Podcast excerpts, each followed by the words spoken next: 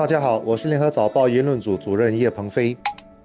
各位听众，大家好，我是新民日报的朱志伟。我曾经做过一个十个人的小调查，调查的对象主要来自媒体业、政府部门，还有饮食业。问题很简单，你们下班之后会谈工作吗？如果你是雇主或者主管，你会在下班之后联系你的员工谈工作吗？我得到的第一个反应其实是大部分人的犹豫。之后，大多数人的答案是尽量不去谈工作，但很难。为何难呢？因为科技其实在帮倒忙。现在手机应用太方便了，大家一有工作上的疑问，就会马上通过应用联系。可能是不自觉的，但联系也就联系了。真的只能说是工作摆中间，下班放一边。而这是谁的错呢？没人错吧？这应该是社会上大多数人都这么做。你不做，是不是也显得不看？重效率，又或者更糟，不重视工作呢？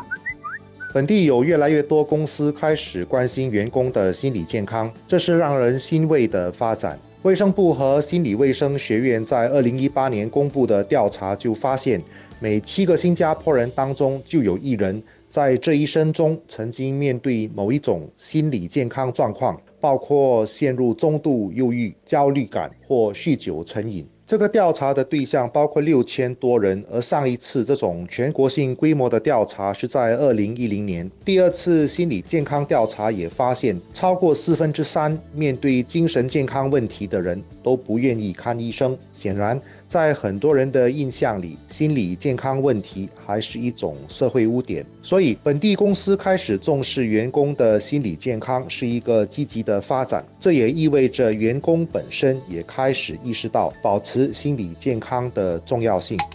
当我读到报章上有一篇关于探讨职场心理健康的问题时，看到一些公司不仅推行下班后不谈工作，有的还请专人照顾员工的心理健康，以及让员工请所谓的放松假时，我其实觉得是有点不可思议的。我的脑海里马上闪过的念头就是人工成本的问题、工作效率等问题。但我也不得不承认，我的想法是落后的，因为新生代员工要求更多。以及在疫情的推动下改变的工作环境。如何处理员工的压力问题，真的是一个需要重视的问题。而且，雇主和主管也不能以消极的态度应对，因为员工的身心健康也是公司的重要资产。如果不重视的话，员工不断流失是一个问题，公司的工作文化长远来说也会受到诟病。这对聘请新员工以及留住资深员工肯定会有难度。然而，我还是觉得，在我们这样的一个现代的职场，有时候问题。也不一定出在雇主或者主管的身上，一些员工不懂得如何放下工作进行自我调试也是有的，所以实现良好的工作与生活平衡，才应该是大家要共同奋斗的目标。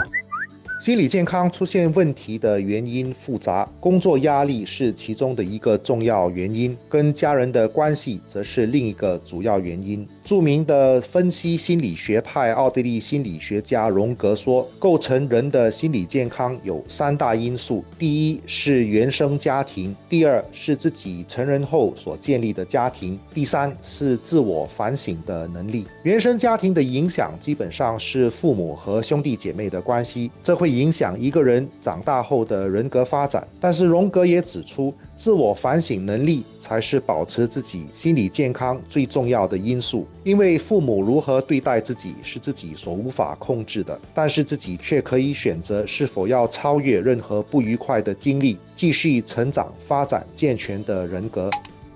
让雇主和员工能取得共识，我们的努力方向应该有哪一些？我认为主要有四项：一、为员工提供更多的灵活性，也就是更弹性的工作安排；二、运用技术为员工提供支持，让员工可以比用过去更短的时间来完成工作项目；三、公开的支持家庭时间，雇主可以实际的行动向员工们表明，工作的目的就是要照顾好家庭，不能够本末倒置。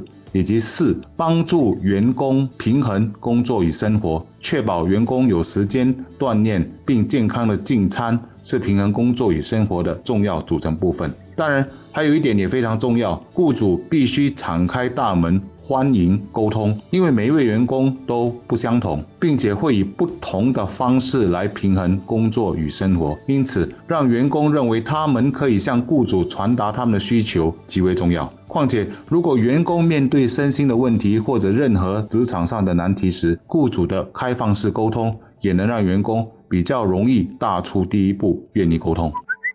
如今的年轻人强调生活与工作的平衡。新加坡自建国这几十年以来，因为一开始的生存挑战以及后来的发展需要，所建立的工作伦理就是强调努力努力工作。所以在老一辈人的经验里，工作似乎占据了生命的中心，没有所谓的生活及工作的平衡。这当中当然有利也有弊。全民努力工作，经济成果很快就看到了，也享受到了。可是代价很多时候是隐形的，可能是自己的生理健康，也可能是心理健康被牺牲掉，甚至是跟亲人的家庭关系也被牺牲掉了。所以，工作的确必须跟生活取得平衡。在这一点上，年轻人的追求是有道理的。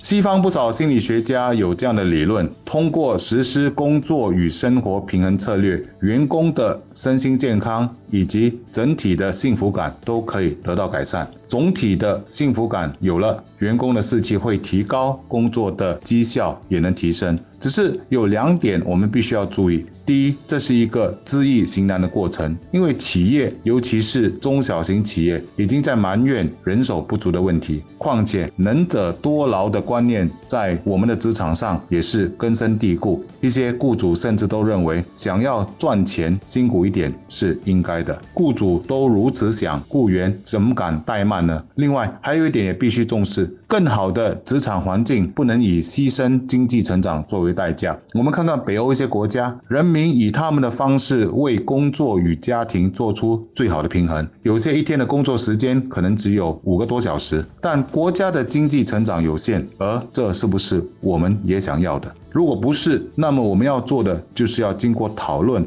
以达到一个大部分新加坡人都认同的工作与生活的平衡点。如果矫枉过正，不愿意在工作上有一定的付出，也就容易面对不进则退的风险。年轻人刚加入职场，什么都不懂，只能通过努力工作来累积经验和能力。在这个起步阶段就强调工作及生活平衡，可能也不一定正确。不过，职场文化一直在变化，只要大多数的人都重视的，就会成为主流。公司重视员工的心理健康，如果成为主流，或许可以减少社会普遍存在的压力感和焦虑感。从另一个角度来说，工作是手段，生活才是目的。如果我们能够取得真正的平衡，那生活或许就会变得更有意义了。